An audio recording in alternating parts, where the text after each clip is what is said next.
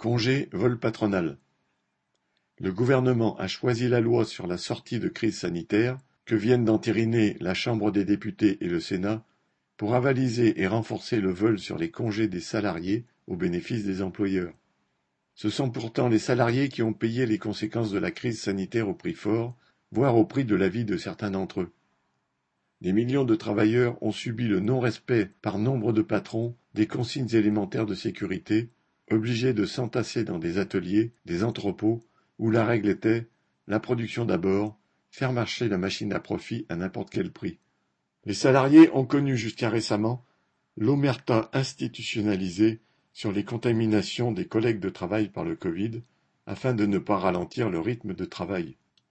En retour, le gouvernement décide aujourd'hui que les salariés, qui ont déjà perdu une partie de leur paye avec le chômage partiel, doivent en plus abandonner des jours de congé.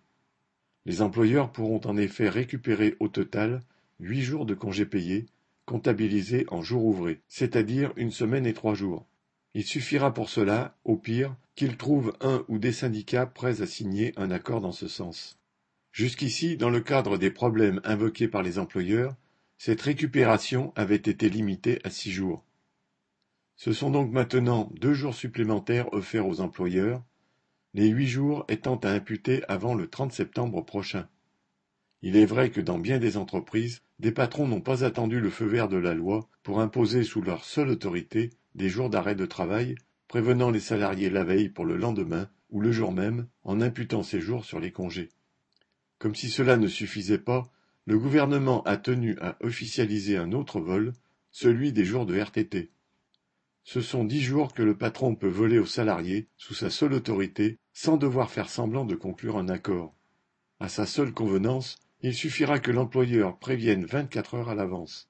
Au total, il peut ainsi récupérer 32% et jusqu'à 51,4% des congés, des congés que les salariés ont acquis par leur travail.